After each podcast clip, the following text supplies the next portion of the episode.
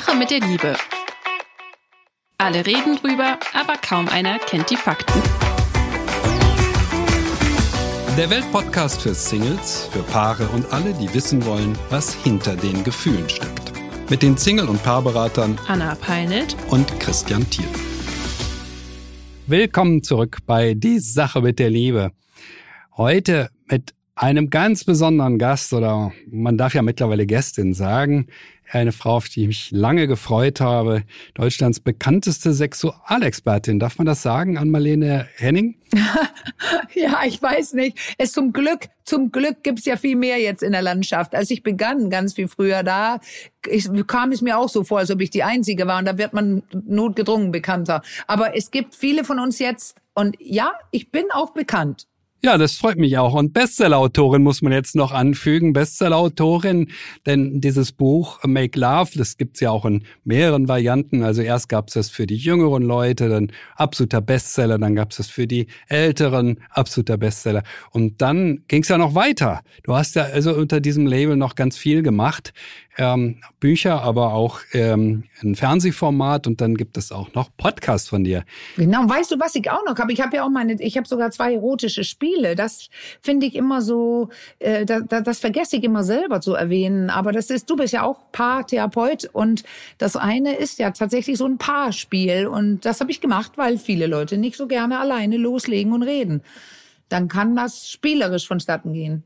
Die Menschen reden nicht so gern über die Sexualität. Das äh, sollte sich ändern. Das sagen ja eigentlich alle, die sich mit dem Thema beschäftigen. Wir reden heute darüber. Wir haben ein, ähm, eine ganze Folge dazu und wer weiß, ob wir überhaupt durchkommen. Vielleicht machen wir dann ja sogar eine zweite. Wir werden es sehen. Ähm, wir hatten einige Fragen und äh, die haben wir gesammelt und dann ähm, lese ich einfach jetzt mal die erste vor, oder? Ja, finde ich super. Starten wir gleich? Ja. ja. ja? Also, ähm, die erste Frage heute ist von Lara. Ich bin Lara, 22 Jahre und seit knapp zwei Jahren in einer Beziehung. Mein Freund ist 23 Jahre alt. Warum ich mich an euch wende, ist die fehlende Sexualität in meiner Beziehung. Wir sind beide Studenten, wohnen noch nicht zusammen und es ist unsere erste Beziehung. Auf der einen Seite bin ich, die gerne Sexualität ausleben und Erfahrungen sammeln möchte, und auf der anderen Seite ist mein Freund, von dem dahingehend überhaupt keine Initiative ausgeht, sondern eher Ablehnung kommt. Am Anfang hatte ich noch mehr Geduld, aber mittlerweile frage ich mich immer häufiger, warum das bei uns so ist. Und ob es überhaupt eine Basis für eine Langzeitbeziehung gibt, wenn wir uns bei dem Thema so unterscheiden. Ich bin ansonsten total glücklich und möchte meinen Freund auch nicht verlieren. Allerdings merke ich, wie wichtig mir die Sexualität ist. Wenn ich meinen Freund darauf anspreche, sagt er immer, dass es nicht an mir liege. Er habe die ersten Versuche als sehr frustrierend empfunden, Erektionsprobleme, und findet es deshalb viel schöner, es beim Kuscheln zu belassen. Erst möchte ich gerne dazu sagen, dass ja das habe ich ähm, äh, von David Schnarch gelernt. Äh, zwei Begrifflichkeiten, die würde ich gerne einführen. Also in diesem Fall eine Mehrwollerin und ein wenig Woller. Und das ist was ganz Wichtige, Wichtiges bei so einer Frage, weil wir können nicht immer davon ausgehen, dass zwei Leute, die zusammen sind, das gleiche Bedürfnis haben. Und hiermit ist auch gesagt dann, nein, es ist nicht immer der Mann, der mehr möchte. Das finde ich super wichtig, weil das hier ist eine junge Frau, die quasi nicht auf ihre Kosten kommt und ihre Bedürfnisse nicht erfüllt bekommt. Und ähm, als du schon sagtest, Christian, die, wie alt die beiden sind, da habe ich schon gedacht, na, mal hören, wo das hingeht, ob es doch wohl um Erektionen geht und so weiter. Wir haben hier einen Mann, ein junger Mann, der wenig Lust hat oder vielleicht sogar keine und wo man den Performance-Druck schon raushört. Weil es äh, anscheinend gab es Versuche, die unangenehm waren, oder? Hm. Dazu muss man jetzt vielleicht sagen, also das ist so ein, so ein Wort, das in den letzten Jahren ja immer wichtiger geworden ist und von vielen von uns benutzt wird. Performance-Druck. Und dieser Druck, wie ich performe in der Sexualität, scheint im Laufe der letzten, sagen wir mal, 20, 30 Jahre enorm zugenommen zu haben. Oder täuscht mich da mein Eindruck? Ja. Wie siehst du das? Ja, genau so. Also das wissen wir ja eigentlich alle und fühlen das alle. Aber was wir sehen in, Sexual, in den sexualtherapeutischen Praxen, ist tatsächlich, dass jüngere Männer jetzt kommen. Also ähm, wir können das auch gleich aussprechen. Woher kommt der Druck? Der kommt von den Pornos, von den Mainstream-Pornos. Also je nachdem, was die Leute jetzt gucken. Aber da gibt's ja gute Studien, die zeigen, dass das am meisten natürlich Mainstream-Porno geguckt wird. Deswegen heißt er ja so. Also der allgemeine schnelle Porno, den man überall haben kann, ohne zu zahlen äh, im Netz und ähm, dass da junge Männer, äh, da gibt es andere Studien, die zeigen, dass eigentlich so gut wie jeder Mann schaut. Also zumindest, wenn er mittlerweile schon 18 oder 20 ist, da, davor gucken vielleicht, guckt vielleicht nur jeder Zweite. Aber jetzt in dem Alter von diesem jungen Mann, da muss man davon ausgehen, dass er schon vier bis sechs Jahre Pornos geschaut hat, während er es sich selbst gemacht hat vor dem Bildschirm. Und dann ist da quasi das zu frühe Kommen, was ja auch eine Art Versagen ist für viele Männer gefühlt, oder das Erektionsproblem eigentlich schon vorprogrammiert, je nachdem, wie der junge Mann da sitzt vom Bildschirm. Aber viele machen das schnelle Reiben und das schnelle Kommen. Das passt nicht zum Sex mit einer jungen Frau, Freundin, die vielleicht mhm. ein bisschen mehr will. Diese äh, Form von, von Sexualität äh, mit Pornografie, ähm, äh, bereitet ja nicht wirklich auf eine sexuelle Begegnung vor. Und äh, dieses Problem hat zugenommen durch die schnelle Verfügbarkeit von Pornografie. Ich hatte es im Hinterkopf bei dem Thema und hätte es selber angesprochen, aber du hast es äh, gleich äh, als wichtigsten Punkt gebracht. Das hätte ich mich gar nicht getraut, weil sie sagt ja gar nichts davon. Sie sagt nicht, na ja, er guckt immer gerne Pornos. Das ist das Ding, wenn wir solche Fragen beantworten in, äh, in so einem Podcast, dann wissen wir ja nicht wirklich, wer dieses Paar ist. Und es ist klar, ich würde jetzt beginnen zu fragen. Aber wenn sie von allein alleine schon sagt, Erektionsstörungen, das ist ja medizinisch gesehen tatsächlich selten bei einem jungen Mann. Und wenn ich dann ähm, die, die, das mit den Studien vergleiche, wie viele Männer schauen Pornos und wie was machen sie, dann weiß ich ja, dass so ein junger Mann mindestens, also vier bis sechs Jahre, man geht, ich, ich fange vielleicht ganz von vorne an, man, man landet meist zufällig bei einem Porno. Und wenn man jetzt so 13, 15 ist, dann ist es vielleicht jeder Zweite, der dann da hängen bleibt und schaut und auch jetzt auch dazu masturbiert. Und wenn die Jungs 18 sind, sind es fast 90 Prozent. Und dazu bitte kurz mal dran denken, dass das erste Mal mit einem richtigen Menschen äh, irgendwas mit 17, irgendwas, also 17,5 Jahren ist. Und das heißt, diese Jungs, die haben vom Bildschirm gesessen, vier bis sechs Jahre, bevor sie ihren ersten Sex haben. Und da wird es meist zu einem Problem kommen, also bei sehr vielen zumindest, weil die was gewohnt sind, was sie mit ihrem, mit ihrer eigenen rechten Hand machen. Oder jemand, das ist tatsächlich, hört sich wie ein Witz an, aber ein junger Mann bei mir mit genau mit dem Problem in der Praxis sagte, wir sind ja die Generation, die mit links wichsen. Und ich musste nachfragen, wie meint er das? Da meinte er, mit der rechten Hand halten wir die Maus. Und das ist tatsächlich eine körperliche Tatsache. Die sitzen mit einer Hand fest an der Maus und die andere um ihr, um ihr Glied. Und dann, je nachdem, wie die das machen, wie sehr die drücken und wie schnell die reiben, kann man sagen, ist es so gut wie unmöglich, mit einer jungen, tollen Frau, in der man verliebt ist, entweder nicht zu früh zu kommen oder nicht den Druck zu bekommen mit der, von der Vagina, die man mit der Hand sonst macht. Das ist so grundsätzlich, das könnte hier das Problem sein bei diesem Paar. Mhm. Mm, dann äh, ist das Erektionsproblem selber ja noch ein eigenes Feld. Das entsteht ja dadurch, dass so ganz starke Vorstellungen da sind, wie jetzt was zu sein hat. Das kriege ich auch immer wieder in der Beratung zu hören, äh, dass Männer das oft haben, äh, bestimmte Formen regelrecht von geskripteter Sexualität. Was ich, wenn ich das tue, muss das passieren. Sie muss irre laut schreien. Sie muss, also äh, äh die Vorstellungen kommen alle aus der Pornografie. Das höre ich dann. Und die Frauen stöhnen dann so ein bisschen und sagen, einer hat sogar zu mir gesagt, naja, ach, der, der hat so eine Art Tinder-Sex mit mir gemacht. Ich sag, was ist denn Tinder-Sex? Naja, dann hat sie mir das erklärt. Und das war sehr geskriptet, sehr festgelegt, wie jeder Mensch zu reagieren hat. Und da läuft einem eiskalt den Rücken runter. Die also die Sexualität ist ja gar nicht mehr frei, gar nicht mehr, auch schauen wir mal, wie das ist, sich zu nee. berühren, sondern soll bestimmten Regeln folgen. Moin, ihr Fußballverrückten da draußen. Haben wir uns eigentlich schon mal gehört? Wir sind Kili und André von Stammplatz und wir versorgen euch jeden Morgen mit den wichtigsten Fußballinfos des Tages. Wenn ihr aufsteht, sind wir schon da und wir sorgen dafür, dass ihr mitreden könnt. Egal, ob in der Mittagspause auf der Arbeit, in der Kneipe oder in der WhatsApp-Gruppe mit euren Kumpels. Und wir machen das Ganze nicht alleine. Unterstützung bekommen wir von unseren Top-Reportern aus der ganzen Fußballrepublik. Mit uns seid ihr immer auf dem neuesten Stand. Versprochen. Folgt Stammplatz auf der Podcast-Plattform eures Vertrauens, um keine Folge mehr zu verpassen. Und dann kann natürlich schnell passieren, dass ich im Kopf habe, oh, ich als Mann, ich muss ganz toll performen. Und sobald der Mann mit seinen Gedanken bei seinem Penis ist, da hört der auf zu stehen. Ähm, also sobald ich Angst habe und sage, oh, hoffentlich klappt das heute. Ähm, nun ist natürlich die Frage, das scheint ja bei denen so losgegangen zu sein, schon beim ersten Mal. Ja, ja, eben. Wie kommt das? Also was, oder was können die tun? Das ist ja noch die wichtigere Frage. Die, Lara möchte ja wissen, was kann sie jetzt machen? Wie ich schon erzählt habe, weil es beim ersten Mal schon eine, ein sexuelles Skript im Kopf gibt bei diesem jungen Mann und zwar ein Pornoskript seit vier bis sechs Jahren. Und dann dann ist es eigentlich vorprogrammiert.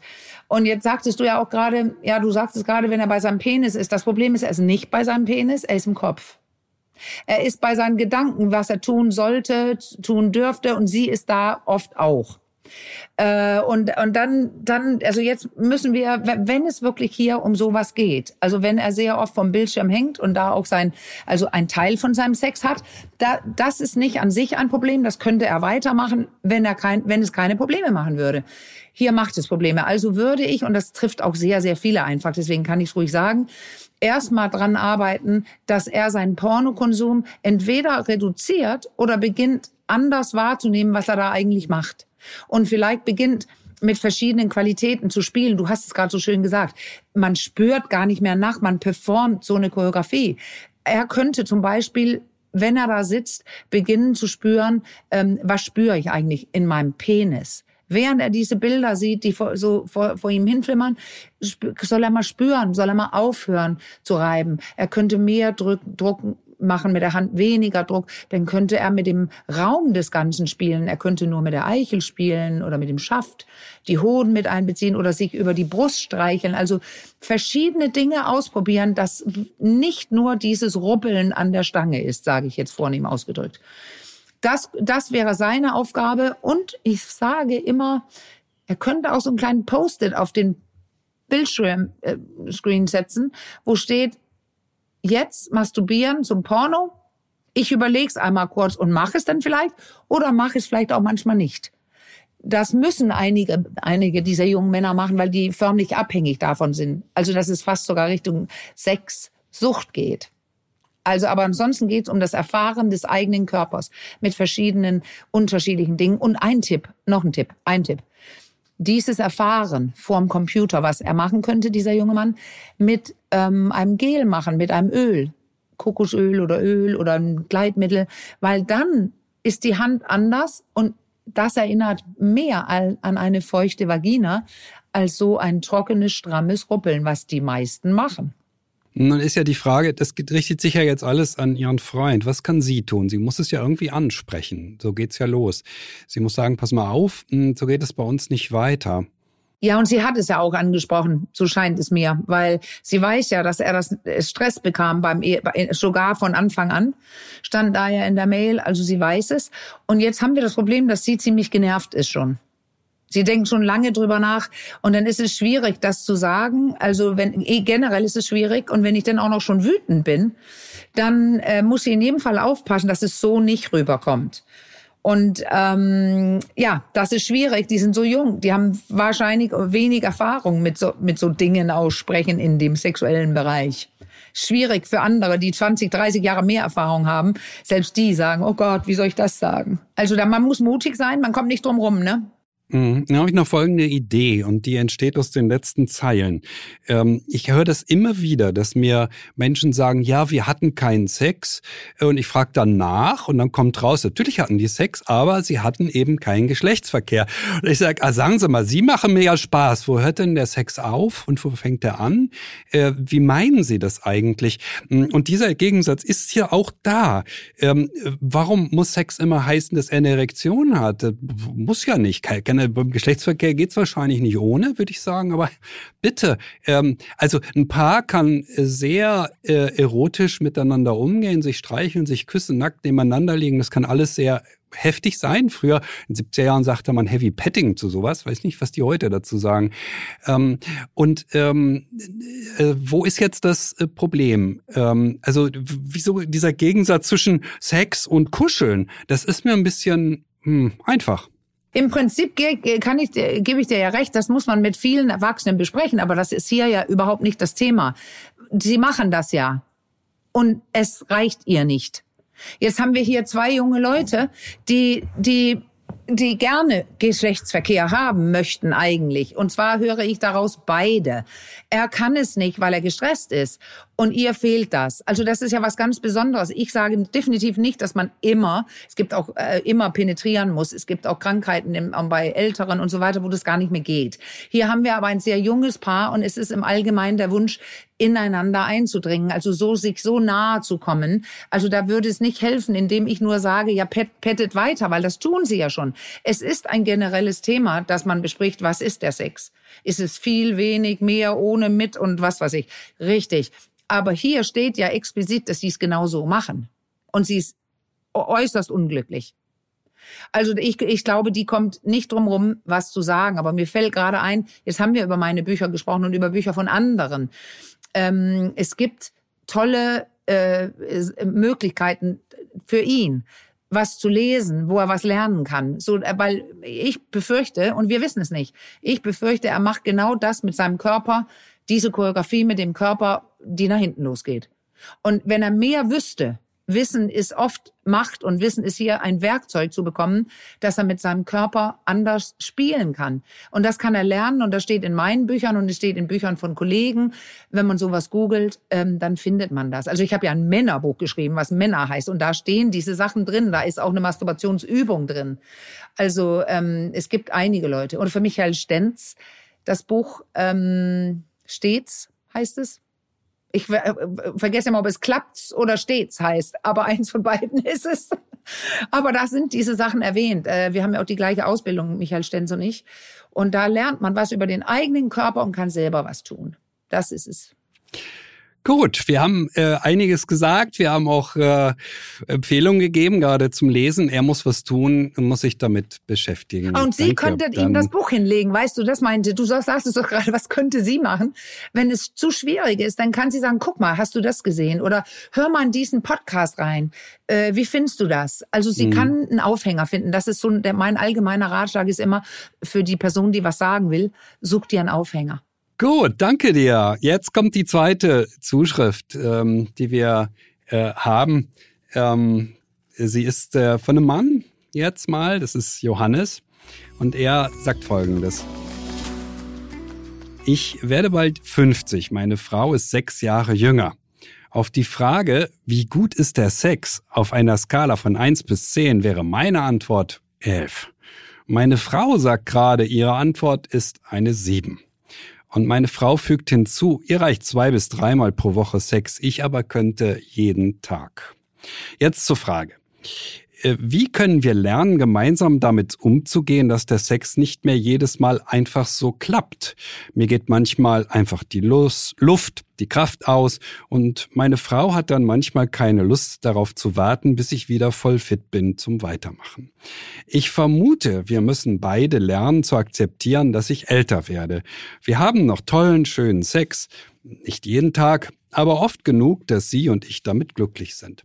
Aber ich weiß, jetzt zwischen 50 und 60 werde ich wohl nicht stärker, fitter, männlicher werden, sondern ich werde ein Mann, den meine Frau damals wohl sicher nicht ins Bett mitgenommen hätte. Was habt ihr für Tipps, Ideen, Vorschläge, wie wir es schaffen, unsere Beziehung für das nächste Jahrzehnt fit zu machen, um die Änderungen gut zu meistern, die garantiert auf uns zukommen werden? wow. Ja, ja, weil da, was hören wir hier raus? Sind Sie glücklich oder sind Sie nicht glücklich? Ich höre wieder Druck. Ohne Ende. Und wenn man mit 50 schon denkt, man, man ist alt, aber nun sagt der Mann, ich will vorweg, äh, ich will rechtzeitig was tun und die Frau hätte denn jetzt ein Mann, den sie früher so nicht ins Bett geholt hätte? Ich betone, sie, die Frau ist genauso viel älter wie der Mann. Und sie ist gerade in den Wechseljahren. Also da geht's bald rund. Und dann, bevor wir weitersprechen, würde ich auch gerne noch sagen, jeden Tag Sex oder dreimal pro Woche ist ja weit über dem Durchschnitt der Weltbevölkerung, würde ich fast behaupten. Also das, dieses Paar hat viel Sex und ich höre da einen gewissen Druck. Also das ist, und dann können wir eigentlich zurückspulen zu dem, was wir gerade hatten. Ich habe mich auch gefragt, warum macht er sich so viel Druck, ja? Warum macht er sich so viel Druck? Ähm, also wenn er jetzt 70 wäre, würde ich sagen, ja, ist ambitioniert, schauen wir mal, wie wir das alles halten können. Bei 50 habe ich mich gefragt, warum, ähm, äh, was ist bei ihm los? Hm, also rein pragmatisch, wenn ich jetzt die erste Antwort geben sollte, würde ich sagen, sagen Sie mal, haben Sie mal über Yoga nachgedacht, machen Sie öfter Sport, solche Sachen.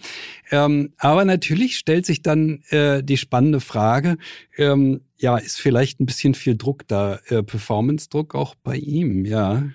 Aber das reicht, wenn man, also eins der grundlegenden, wirklich guten Ratschläge, das betonen wir ja auch in, in dem Männerbuch, weil das heißt ja nicht ohne Grund auch äh, im Untertitel Gesundheit. Ein, das sind drei Worte, aber eins ist Gesundheit. Ähm, das ist super wichtig, weil gerade bei, also in, im Alter, der Sex lebt ja von guten Gefäßen, die gut durchblutet sind. Da spürt man die Erregung, das Genital schwillt an und so. Und das ist ja beim Mann dann sofort zu, zu sehen, spüren, wenn das nicht mehr so gut klappt. Also er muss seine Gefäße fit halten. Und da könnte es Yoga sein oder Joggen oder oder. Und er könnte auch äh, sich gut ernähren. Das ist so belanglos, aber es ist leider wichtig. Und wenn er raucht, könnte er damit aufhören. Aber dann haben wir wieder oder und dann haben wir vielleicht einen gesunden Mann, aber wenn es dennoch nicht klappt, dann geht es in die ganze Sache, die wir eben schon besprochen haben. Dann muss, könnte dieser Mann seinen Penis besser kennenlernen. Wir wissen nicht, ob er ihn schon kennt. Ich glaube nicht, dann würde er sich nicht so viele Gedanken machen. Also, dass er auch lernt, ähm, wie kann ich mich am besten stimulieren, was kann ich hinzunehmen, was ich noch nicht tue, wie atme ich. Äh, also Dinge tun, die gut für Erregung sind, und nicht umgekehrt aus Stress quasi auf den Gartenschlauch treten, sage ich immer, und die Durchblutung unterbinden durch, durch Stress. Die, die, die, die Spannung erhöhen und zwar so, dass die Gefäße abgeklemmt werden.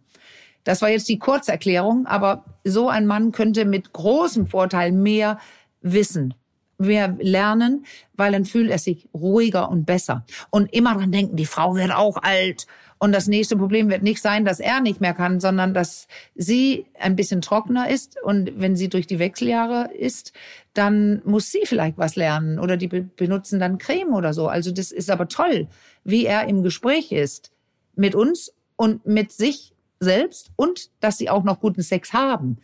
Weil die, die immer Sex hatten, die scheinen auch besser über die Menopause und die Andropause zu kommen, so heißt es beim Mann.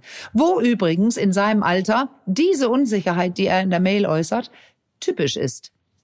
Das ist jetzt so gesellschaftlich kaum ein Thema. Also, dass eine Frau Wechseljahre hat, das ist ja, also klar, ja, Wahnsinn.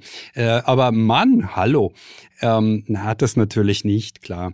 Ähm, ja, auch wir Männer sind sehr, sehr hormonell gesteuert. Das wird nur in unserer Kultur gerne unterschlagen. Sag mal, ich habe einen Punkt, der mir ganz zu Anfang aufgefallen ist. Ich weiß gar nicht, ob du diese schrecklich ungalante Frage, wie gut äh, ist die, oh, hoch ist die Zufriedenheit mit der Sexualität auf der Skala von eins bis zehn auch benutzt.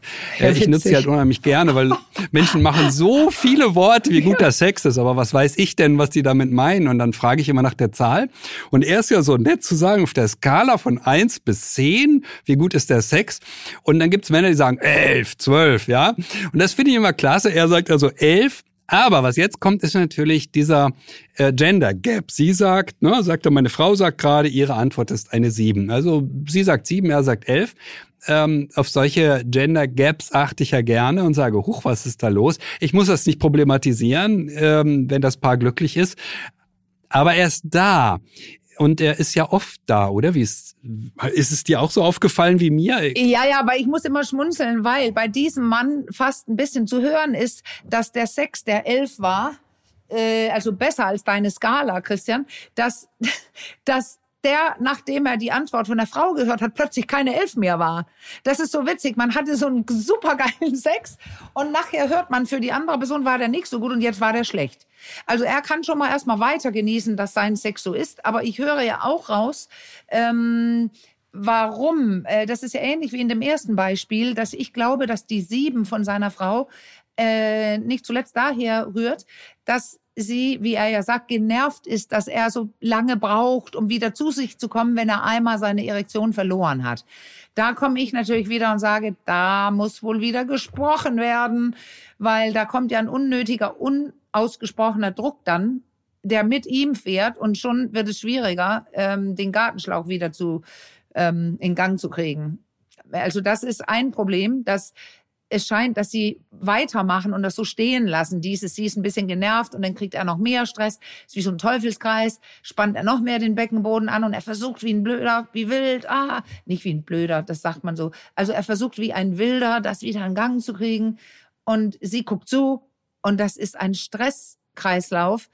Der sorgt nicht für, ähm, könnte man sagen, für Erektionen, sondern für Blut in den Beinen, damit er angreifen oder flüchten kann. Das hat jetzt mit dem Nervensystem zu tun. Also da ist kein Sex vorgesehen. Also er müsste mehr wissen und gerne in guten Kontakt mit seiner Frau sein, Freundin, Frau, ähm, um rauszufinden, was hier los ist. Und dann kommt sie auch auf eine Acht oder eine Neun. Und vielleicht ist da auch noch was mit, ich komme nicht auf meinem Orgasmus und dann wird es dann danach eine Zehn sprechen. Ja, ich habe mich das tatsächlich gefragt, ob es nicht wichtig wäre, dass er sich sagt, oh, meine Frau hat eine sieben, jetzt bin ich doch mal ganz neugierig. Also die sieben ist keine Beurteilung des Partners, äh, und seiner Leistungsfähigkeit. Nee. Das muss man ganz klar genau. sagen. Äh, ja, also das sage ich auch in der, in der Praxis, wenn ich jemand frage, ja, äh, wie gut ist, äh, wie hoch ist die Zufriedenheit? Nicht wie gut ist der Sex, wie hoch ist die Zufriedenheit mit der Sexualität? Und ich sage, wenn, wenn beide da sitzen, ist diese Frage mal besonders pikant. Und ich sage, nein, sie beurteilen jetzt nicht ihren Mann, sie beurteilen nicht ihre Frau, sie beurteilen nur ihre Zufriedenheit. Und trotzdem, wenn beide da sind und ich die Frage stelle, kriege ich natürlich keine besonders korrekten Werte nach meinem nee, Gefühl, nee, weil nee. beide Rücksicht nehmen wollen. Ja. Aber wenn einer alleine antwortet ähm, und äh, der Standard in der Beratung ist doch, dass der Mann einen höheren Zufriedenheitswert sagt als die Frau. Jedenfalls für mich. Ne? Ich stelle immer die, als erstes die Frage Zufriedenheit mit der Partnerschaft so, und da zeigt sich dann oft schon so ein Gender Gap und dann Zufriedenheit mit der Sexualität und da zeigt sich dann meistens, meistens nochmal. So, und daraus leite ich dann schon auch mal ein bisschen was ab und sage, okay, hm, wir sehen ja, meistens ist die Frau unzufriedener. Manchmal ist es umgekehrt, dann der Mann äh, völlig unzufrieden, die Frau ist glücklich. Das ist ein ganz seltener Fall in der Beratung, aber sehr oft ist es doch so wie bei denen hier und sagt, Leute, jetzt müsst ihr mal gucken, wie kommt diese Frau von der sieben auf eine acht? Das ist ja eine Herausforderung für ein Paar. Ja. Ähm, und da kann er ihr einfach mal zuhören. Zuhören. Mensch, was hast, wie siehst du das? Hm, Im Gespräch sein damit. Hm. Genau, absolut. Weil er weiß ja gar nicht, warum. Es kann ja sein, dass sie dann sagt, ja, das verunsichert mich schon so lange, dass du auf einmal deine Erektion verlierst. Und dann stoppen wir ja. Und dann werde ich ungeduldig. Also wir kommen nie auf unser Kosten. Mir ist der Orgasmus wichtig. Man weiß überhaupt nicht, was es ist. Es könnte alles sein. Es könnte auch sein, jetzt gebe ich ein ganz anderes Beispiel, was ich ein paar Mal hatte in der Praxis. Ähm, der Penis ist zu groß. Also das weiß man ja nicht. Man muss fragen. Und das ist ein Problem, was man, wo man Abhilfe schaffen kann, nicht indem man den abschneiden, sondern muss ich jetzt sagen, weil ich es ich erwähnt habe. Ich wollte gerade fragen, wie man nee, da Abhilfe schafft. Ja, ich muss es jetzt sagen, weil wir das ange, aber ich wollte es nur zumindest erwähnt haben, wenn eine Frau nichts sagt und es weh tut, könnte auch ein Grund sein für eine 7. Und man, man kann so ein, so ein, mittelgroßes Seidentuch nehmen und zum Dreieck falten und das dann aufrollen, so dass es so ein langes, schmales Band wird. Und dann bindet man das einfach um die Wurzel des Penises. Das ist wirklich in dieser Pornozeit, wo alle denken, ein großer Penis ist doch das Beste, das Geilste. Das kann sein, aber ein langer Penis tut weh, weil er dann in bestimmten Stellungen und überhaupt an den Muttermund stößt. Und das, da, da vermeiden viele Frauen dann bestimmte Stellungen oder die kneifen zusammen und denken, oh, das wird gleich wehtun und ich muss ja, ich muss ja damit leben und so. Dass, wir haben ja äh, viele Studien, die zeigen, dass ungefähr jede zweite Frau irgendeinen Schmerz beim Sex hat. Und das, da habe ich das in der Praxis mehrfach gehabt, dass es die Länge des Penises war. Und das quasi hat man dann dieses Tuch wie ein Stoßdämpfer um den, äh, den, äh, den Anfang des Penises und dann kann er auch, ohne darüber nachdenken zu müssen, sich normal bewegen. Also das mussten wir jetzt sagen, aber ich weiß ja nicht, ob das hier ein Problem ist. Du hast vollkommen recht. Sie sollten darüber sprechen, warum äh, sieben ist ja auch ein hoher Wert, ist ein hoher Wert, ist auch fein. Aber vielleicht interessiert es ihn wie könnte ich dich auf eine Acht bringen? Und ich würde auch nicht gleich auf eine 10 bringen wollen oder fragen, erfragen, sondern wie könnten wir das hinkriegen? Und dann wird sie reden und dann wird spannend. Ja, Mensch, Marlene, wir haben äh, eine Menge schon besprochen und ich sehe schon, wir schaffen nicht alle Fragen für nee. heute. Ähm, du hast so viel zu erzählen und das ist auch wirklich spannend, dir zuzuhören, denn du bist da äh, in manchen Fragen eben noch wesentlich versierter. Ähm, Sexualität kommt ja heutzutage, Gott sei Dank, in Paarberatungen immer vor und ist immer ein Thema. Ja, ja. Sagen wir so salopp. Ja. Früher waren Bücher zu, zu gab es Bücher zu Sexualität und Bücher zu Partnerschaft, ja. Und in den Büchern zu Partnerschaft Wissenschaft stand nichts über den Sex und in den Büchern zum Sex stand nichts über die Gefühle. Das ist ja alles Gott sei Dank vorbei. Und da können wir sehr froh sein, dass es so ist und dass wir verstanden haben, dass es ja irgendwie doch ganz schön zusammenhängt. Ja. Wer mehr hören will zu dem Thema, Sexualität, der kann auch in den Podcast vom 6. Juni reinhören. Da hatten wir das Thema, was wirklich gegen ein eingeschlafenes Sexualleben hilft. Und wer uns äh, Fragen stellen möchte äh, für diesen Podcast, die Sache mit der Liebe, der schreibt bitte an liebe.welt.de www.ftf.de. Ja, und dann werden wir uns wohl einfach in zwei Wochen wieder sprechen an Marlene und werden ja. sehen, dass wir noch mehr Freude bereiten, indem wir noch mehr Fragen zum Thema Sexualität hier behandeln. Bis dahin. Vielen Dank für die Einladung, Christian. Tschüss.